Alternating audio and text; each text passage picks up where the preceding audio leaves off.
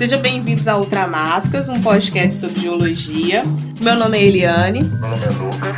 Meu nome é Giela. Meu nome é Leonardo. Vamos lá, né, para mais uma aventura. Vamos falar, falar hoje sobre hidrogeologia. Vai ser um papo muito bom, legal, bastante coisa que eu acho que a maioria não conhece. Vai ser bastante enriquecedor. Hoje nosso papo vai ser, vai ser um papo curto, mas ao mesmo tempo, se a gente fosse estender, daria vários assuntos, mas muitos assuntos mesmo. Mas enfim, vamos lá.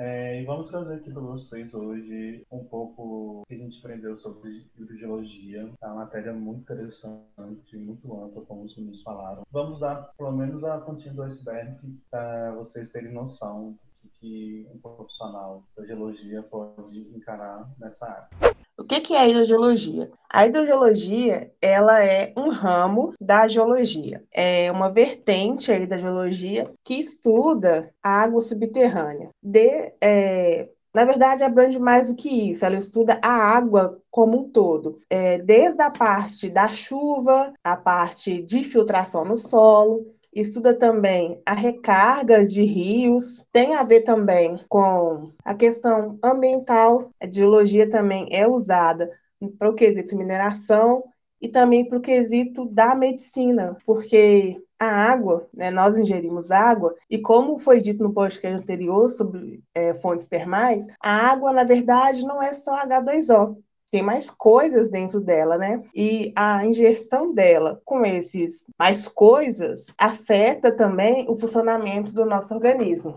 Então, a hidrogeologia, ela estuda é, tudo isso, mas ela é bastante caracterizada como uma vertente da geologia que estuda água subterrânea, que vai estudar aí os nossos aquíferos. A hidrogeologia é também conhecida como hidrologia de água subterrânea. Geralmente, quem usa esse termo é o pessoal da engenharia, que por algum motivo não gosta do termo de hidrogeologia. Geralmente eles gostam do termo hidrologia ou hidrologia de águas subterrâneas, tá? Então, basicamente, isso é a hidrogeologia. E agora vocês vão entender o que é o aquífero e como que um aquífero funciona. Então, pessoal, é, antes de começar a falar sobre o aquífero, só quero só passar umas informações que há alguns termos que a gente que eu vou, no caso, né, utilizar aqui, só para vocês ficarem sabendo primeiro. Quando eu falar formação geológica, Estou me referindo a conjunto de rochas ou agregado minerais, mas enfim. Para começar, é, o aquífero é uma palavra que vem do latim, né? Ela significa água levar, que é aqua, água, e o feros é, significa levar. Então, assim, significa levar água. Definimos aquífero, mas como uma formação geológica, né, como eu falei anteriormente, que é um conjunto de rochas, que contém água e permite essa mobilidade, essa movimentação no seu interior. Para ser um aquífero, é necessário que esse conjunto de rochas, ou a formação geológica, tenha poros, né? o que são poros? São espaços. E, além de poros, tem que ter, poros tem que ter permeabilidade, que quer dizer que é, é atravessar. Né? Permeabilidade é quando você tem um espaço, no meio daquele espaço, é, água, que são líquidos, fluidos, gases, conseguem, conseguem se movimentar através deles. Os aquíferos é, são rochas porosas e permeáveis, capazes de reter água e de cedê-las. São reservatórios móveis que aos poucos vão abastecendo rios e poços artesanais, como a própria Eliane falou quando ela citou recarga de rio. É, nós temos alguns aquíferos do tipo porosos, temos do tipo fissurais e tipos cársticos. O poroso, é, como falei anteriormente, é uma rocha porosa. Exemplo que nós demos de aquífero foi no ciclo das rochas, quando a gente falou sobre rochas sedimentares, a gente falou sobre os arenitos, é um bom aquífero do tipo poroso. Nós temos aquíferos fissurais, igual eu falei anteriormente. Os fissurais são mais aquelas rochas, aquelas rochas santas, mais cheias de fraturas, né? E os cársticos são um caso à parte, um caso especial, mas são aqueles de do tipo calcário, né? Aquelas rochas meio fracas. Muito obrigado, Eliane. É, Segundo os dados da, da ANA, né, que é a Agência Nacional de Águas, os aquíferos eles ocupam mais ou menos uns 48% do território do nacional, né? Ao todo se dispõe de 27 aquíferos, mas nós temos dois que são os dois gigantes aquíferos aqui de do Brasil, né? Primeiro é o aquífero do Alter do Chão, que ele pega uma parte ali do Amazonas com Pará, um pouquinho ali do. Isso aqui é a parte lá de cima, lá mais ou menos do norte, se não me engano, região norte, isso mesmo. É, e nós temos o outro grande aquífero, que é o mais famoso, que é o aquífero Guarani, capacidade aí de 45 mil quilômetros cúbicos, 70% do território nacional e é o segundo maior do mundo, o aquífero Guarani. Ele pega de Mato Grosso, Goiás, é, um pouquinho de Minas, São Paulo, por aí vai. Até na Argentina, pega um do Paraguai e do Uruguai. Tão grande que o bicho é. Depois de falar sobre os aquíferos, a gente vai falar agora sobre os aquítardos. Aquítardos também é uma formação geológica, né, que embora possa armazenar é, água, mas só que ela não armazena tão bem igual a o aquífero. É de natureza semi-permeável e, portanto, não tem essa transmissibilidade de água, de... ou quando tem é muito pequena. Então, não, não é, é, igual o gigante do aquífero que a gente, a gente fica feliz quando encontra um. Depois nós temos o aquiclude. Aquiclude, ele pode conter água, mas só que o aquiclude é ele é mais impermeável, então ele não tem essa capacidade de transmitir água, não. E é, e por último, nós temos um que chamamos de Akifu. Esse aí já não tem água de jeito nenhum. Né? É aquelas rochas mais compactadas, sem fratura, sem alteração. Então, assim, ele, a gente foge dele quando a gente está procurando aquífero. Quanto mais, quanto mais compactada a rocha for, mais a gente foge dela, que a gente quer mais uma rocha porosa, uma, uma rocha fraturada, e Bom, pessoal, é, como que os meninos falaram, como isso aplica na nossa, como a gente aplica o conceito de hidrogeologia, tanto no mercado de trabalho, tanto na vida acadêmica. Um geólogo pode atuar na, na área de geologia, por exemplo, com pesquisa de águas subterrâneas, que, né, quando está adaptativo a isso, ele estuda é, a localização, a caracterização, é, a quantidade de água, a é, a qualidade, é, enfim, ele estuda e caracteriza é, bem os aquíferos pesquisados. Isso, assim, a gente usa ferramentas como métodos geofísicos, métodos top e até mesmo sensoriamento remoto e até mesmo um sistema internacional de bom a gente também pode desenvolver é, estudos sobre as qualidades da, das águas subterrâneas. Para nós geólogos a gente tem uma área chamada geoquímica que é igual eu comentei no último podcast né? E igual a Liana também comentou agora há pouco e né a gente tem água que não é só água do tem água água, água ferruginosa enfim. Quando um quando quando um profissional decide estudar a qualidade das águas subterrâneas, eles estão abrangendo uma, uma ciência multi uma ciência multidisciplinar que relaciona, relaciona, a composição química da água aos processos e reações do ambiente. E essa área tem um focal né, na compreensão da origem e da evolução química dos constituintes presentes nessa água. A gente aplica isso, esse conhecimento, por exemplo, quando a gente tem conhecimento de um aquífero contaminado. Um geólogo usado nessa área pode muito bem ir lá, coletar os dados, é, fazer a nota e gerar dados geoquímicos dessas águas para, né, se houve ou não contaminação.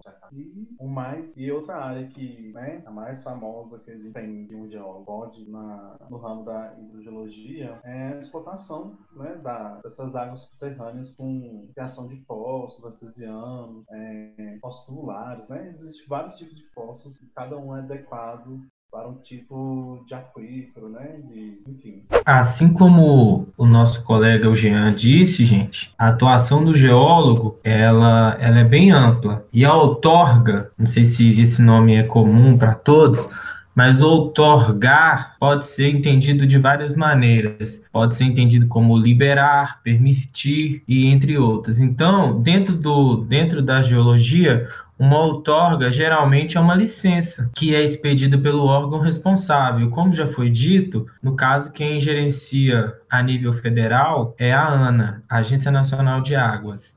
E a nível estadual e municipal, são os órgãos reguladores. Aqui em Minas Gerais, que é o nosso estado, nós temos o IGAN, que é o, o órgão responsável por gerenciar, que gerenciar a, as atividades relacionadas à explotação e venda de água, né? De recursos hídricos, na verdade, desculpa. Mas aí, Leonardo, e o que, que é a explotação dentro da geologia? A, o que é a outorga? Desculpa. A outorga, gente, ela é um instrumento legal que assegura ao usuário o direito de utilizar algum recurso hídrico. No entanto, essa autorização não dá ao usuário a propriedade da água, mas sim o direito do seu uso. Para quem não entendeu, a, aquela água não é sua, você só tem o direito de utilizá-la para aquele fim ao qual você ao qual você fez a requisição, mas ela não é sua. Portanto, sendo assim, a outorga ela pode ser suspensa, parcial, integral ou integralmente, né? Vai depender do, do regime hídrico da área, do regime hídrico do ano, do mês e por aí vai. É, no caso do, do requerente da outorga, uma série de, de medidas devem ser levadas em conta na hora da expedição da outorga, sendo que se o, o requerente não seguir a legislação ou não utilizar a quantidade correta definida pela outorga e também para o fim ao qual ela foi é, é, pedida a, a licença, ela sendo ela vai poder ser é, parcial ou integralmente é, não é cancelada, né, gente? Mas assim, em resumo, se você não utilizar, eu fiz uma requisição, gente, de outorga para mim poder fazer a explotação de um poço artesiano para dessedentação de uns animais da minha fazenda. Se eu estiver pegando água para vender, eu posso ter minha outorga cancelada. Ah, Leonardo, então quer dizer que eu só vou poder furar um poço artesiano se eu tiver uma outorga? Pela legislação, sim, mas não é o que acontece, né? Então, infelizmente, a, a explotação de aquífero é um um crime, praticamente, um crime ambiental que infelizmente é muito comum, né? E assim, cabe denúncia e cabe nós, enquanto profissionais e cidadãos deste país, né, denunciar, porque a contaminação de um aquífero é um, é um problema geológico que, infelizmente, influencia muito na vida de pequenas comunidades, de pequenos produtores, sabe? E você tá sempre regular com a, com a lei e com, a, com o cenário do, do, no caso da justiça e dos órgãos regulamentadores, isso ajuda a um controle geral, a um controle da qualidade da água que chega na sua propriedade, sabe? Então, tipo assim, a outorga, gente, é algo benéfico. Além de você estar gerando emprego também, faz com que o próprio governo, o órgão, consiga ter controle desse de toda de toda a extensão da explotação daquele aquífero, não só esses grandes aquíferos regionais, mas pequenos aquíferos também que não tem tanta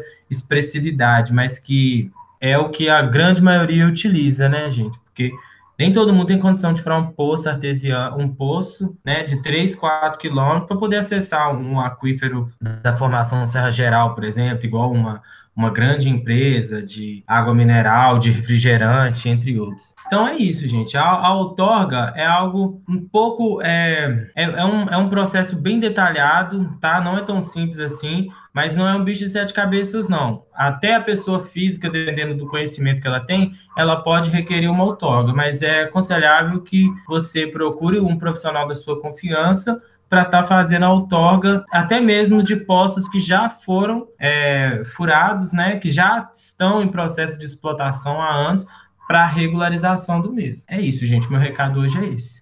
Muito bem, gente.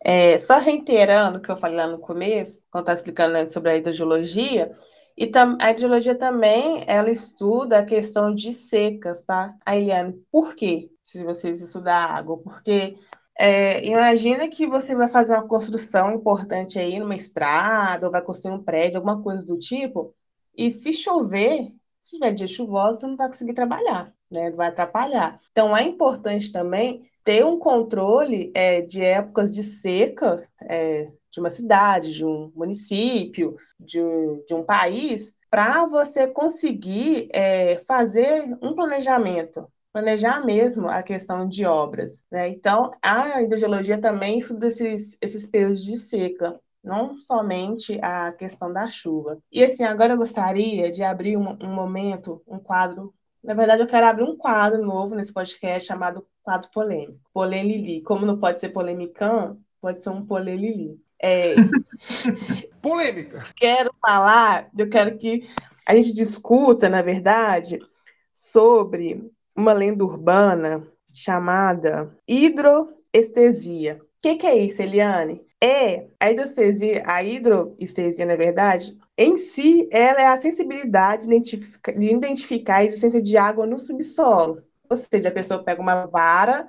Ah, é o vulgo pauzinho que o povo caça água, né? Aqui ela vai tateando, ali, vai tateando e ela acha o lugar perfeito para poder, para você furar um poço ali e ter água.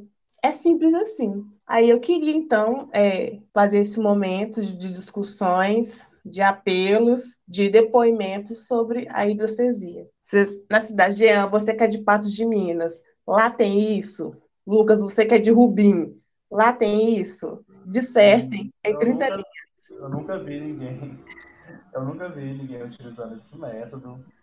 Porém, já ouvi falar, falar que, é, que é verídico, né? Método funciona e ninguém sabe a explicação para isso. Eu acho uma coisa muito, né, de outro planeta, uma coisa muito sinistra, né? É a palavra que posso usar para isso. É uma coisa que não tem explicação mesmo e funciona. É, eu não sei se é verídico isso. Vocês, vocês sabem se é verídico mesmo ou é uma lenda urbana? Ó, oh, eu, dentro da minha experiência, já tive contatos com. Porque, infelizmente, a maioria das pessoas que trabalham com empresa de poço artesiano, muitas das vezes o geólogo ele não fica batendo de sítio em sítio, propriedade em propriedade, para ficar fazendo estudo hidrogeológico. Muitas das vezes a pessoa ela busca um, um vale, uma depressão dentro do terreno e manda bala para furar, para furar. Então assim, os ajudantes, os operadores e os aquelas pessoas ali do dia a dia da, da produção, eles vão desenvolvendo algumas técnicas para que eles consideram técnicas para achar água, mas pela mais pelo vício mesmo, tipo assim, algo que veio com é, não é um conhecimento, mas assim, são práticas que eles têm adquiridas através da experiência. Quando eu observei um fazendo, eu não me apresentei nem nada, eu só fiquei observando para me ver então, eu vi o menino fazendo. Então, era assim, era dois gravetos e um graveto em, forma de Y, como fosse um estilingue no meio. Aí ele fica equilibrando aquele, aquele graveto e vai andando pelo terreno. Só que ele andava pelo terreno na parte onde naturalmente vai ter água mesmo, que é sempre a, a, a parte mais baixa. E isso é pela própria lei de, da cinemática da água lá, do, das diferenças de nível lá que o, que a gente estuda em mecânica de fluidos, isso aí é, é coisa óbvia, né? Então, não, o graveto não tem nada a ver. Só que eu, particularmente, eu acho que possa, se, se houver algum respaldo científico, o que que esse gravetozinho pode fazer? Acredito eu. Temos lá a fórmula da aceleração gravitacional, né? Da massa vezes aceleração, perere pururu. Quando a gente vai aplicar um método de gravimetria, o aparelho de gravimetria, ele tem uma ele tem uma como que eu explico? Você passa ele sobre uma superfície, aonde tiver diferença no, no, no centro de gravidade, o aparelho ele detecta. Como que ele faz isso? Ah, ele tem um grau de precisão ali que uma variação mínima que seja do, do campo ali de do vetor gravidade naquele ponto, ele vai detectar. Então, assim, se eu tenho um acúmulo de água muito grande em uma determinada região, a densidade da água é diferente da densidade da rocha. Então, assim, isso pode gerar uma anomalia, uma perturbação, você entendeu? Na questão da densidade e a, a, o vetor gravidade naquele, naquele local, ele pode vir a ter alteração. E a pessoa, acredito eu, que não sei como, possa sentir alguma diferença disso.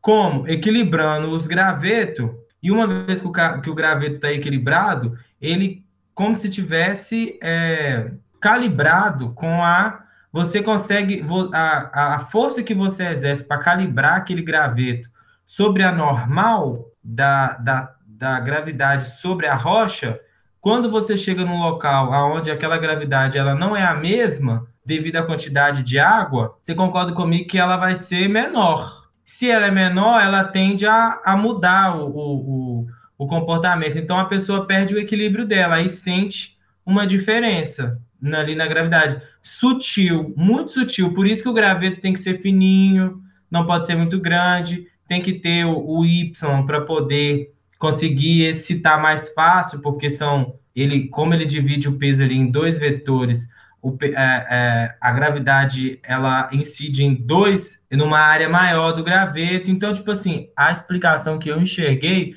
foi muito parecida com, com os métodos de gravimetria que a gente utiliza para poder buscar outros minerais, né? Outros minerais de minério, tipo ferro, cobre, níquel. É, eu acho que é isso, gente. Não tem, não tem como ter outra explicação, não, porque como é um graveto, então, tipo assim, você não tem excitação elétrica ali para poder. que a gente consegue fazer o teste de resistividade para poder identificar rocha, porosidade, permeabilidade, né? E inferir isso na questão hidrogeológica. Agora, só com graveto a pessoa andando, hum, eu, particularmente, acredito que seja isso. Mas é bem legal, isso gera muita controvérsia na, na área científica da área, porque tem uns que acham que isso é tipo uma bruxaria, um charlatanice, que a pessoa fura na sorte e, e fica propagando que ela, que ela faz aquilo porque sabe o que está fazendo, mas eu também não acredito nisso não, né? Não tem, não tem respaldo científico. Lá, lá em Rubim, lá no interior de Minas, da Bahia, nunca vi isso também não. Mas me lembra muito aquelas brincadeiras do, da caneta, que era ele que ela tabuleiro hoje, que coloca a caneta no meio assim, vai rodando, vai a Pita vai parando e vai escrevendo os nomes, tá? Você já brincou disso, Elia? Ah, já brinquei. Pois já é, brinquei tá, sim. Tá parecendo mais isso. Mas assim, lá também nunca vi fazer isso, não. A explicação tá aí para ver, né? Igual o Leonardo falou, não tem, não tem ali uma ligação, por causa que o graveto não tem, não tem polo magnético, né? Mas aqui, como sempre, é, ele, ele, ele, como todos nós somos, somos atingidos pela gravidade ou pela normal, né? Enfim, Fica aí a, fica aí a dica de TCC. Então, é, isso em si é considerado uma paraciência. Não há nenhum artigo científico que comprove que isso é possível. Eu imagino que a pessoa que faz isso, ela já tem um conhecimento prévio do relevo da área e até mesmo de nascentes próximas para ele poder fazer isso. Né? Às vezes fura e não dá certo, às vezes ele aponta e não dá certo, e ele vai tentando. Mas eu creio que é só mesmo um conhecimento básico do relevo e das, das águas que existem ao redor mesmo da área. Não acho que a pessoa sinta né, o campo gravitacional e com isso ela consiga é, indicar um local para perfuração. Mas isso não quer dizer que tire a fé das pessoas, né? Tem gente que acredita, então a pessoa, se tem o direito de acreditar, ela vai acreditar, né? Mas cientificamente falando, isso não é possível. É por isso que existe a gravimetria e existe outros é, procedimentos é, geotécnicos para poder localizar a água, para ver o quanto de rebaixamento do local, para ter sucesso na perfuração do poço, né? Mas é isso, gente, eu queria jogar essa polêmica, porque principalmente no interior, né, isso é muito é, falado. Aí a pessoa encontra água, chama o carinha, chama o fulano de tal, que ele consegue achar água e tal. Aí você vê a pessoa com um pauzinho lá e ela tá achando água. É, tipo assim, eu acho que isso é uma questão cultural também, sabe? Uhum. Tem cidades, eu acho que não só aqui no Brasil, mas como no mundo todo, que não tem muito acesso a, a qualquer tipo de informação, sabe? Então, um sujeito sabe onde encontrar água em pontos específicos. Ele está acostumado, sei lá, o pai do pai dele ensinou para ele. É verdade, tem muito disso. De geração em geração. Então, é, isso pode ser um aspecto mais cultural do que sobrenatural, na verdade, né? É, porque, como eu falei, né, tem cidades remotas, né, que não tem nenhum tipo de acesso à informação e, né, eles têm que se virar com o tipo de informação que eles têm ali. E é o Sozé do gravetinho que vai achar água para o pessoal da, da vila, por exemplo. Verdade. Ai, gente, alguma outra polêmica que vocês querem jogar na roda aí? Aproveitar Não, esse momento. por enquanto não. Acho que daí da polêmica eu lembro de maior. uma professora nossa, é, a nossa professora de hidrogeologia, ela detestava até ouvir a palavra. Eu falava, nossa, um dia, um dia eu perguntei a ela, mas por quê? Ela não quis nem me responder. Falei, eu, hein? Nossa, Deve ter algum trauma, que vai saber. Que birra, ah, mas não custa nada a gente trocar uma ideia com a pessoa, entender. A gente não é detentor do conhecimento. Uhum. Tudo começou assim, é com- começa com paraciência também. A pessoa pega, estuda, vê um, um, um significado naquilo ali, busca. A gente nunca sabe de onde vai sair. Agora, não tem nada a ver com o que a gente está falando aqui. Já que a gente está no momento descontraído, eu quero soltar um- uma. Eu estava assistindo esses trem do Facebook, né? Aí apareceu um negócio do History, Hum. falando é, é, nesses programas americanos que o povo gosta de vender trem para colecionar. Eu não sei se vocês viram. Aí o menino me solta que queria vender um meteorito, um pedaço de meteorito. Eu falei, ah, vamos ver pela, vamos ver a explicação que eles vão dar, né? Eita. Aí ele falou assim, quanto você tá pedindo nesse pedaço? Ele tinha dois, ele tinha uns quase 20 quilos, o pedaço do meteorito. Aí o menino tá assim, quanto, aí o moço, quanto você quer nisso? Aí ele, 24 mil dólares. Eu falei, gente. Aí ele tá assim, então beleza, eu vou chamar um especialista aqui. Eu falei, gente, será quem que vai chamar que é especialista em meteorito? Vamos ver. Aí me chega um moço com uma malinha. Aí ele fala, tudo bem, tudo bem, meu nome é fulano de tal. É... Ah, eu vou descobrir se aqui é um meteorito mesmo. Aí pegou, viu, pela densidade, falou, é, tem muito ferro. Eu falei, não, que novidade, ah. Aí ele fala assim, ó, se ele tiver 90, mais de 90% de ferro, esse meteorito veio da Argentina. Eu falei, ó, Que isso, gente?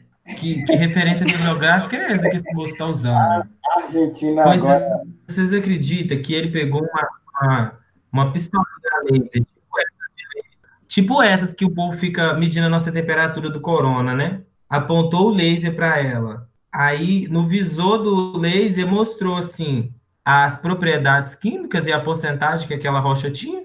Aí tava lá 93% de ferro, 6% de níquel, X% de cobalto, X% de cobre. Falei, hã?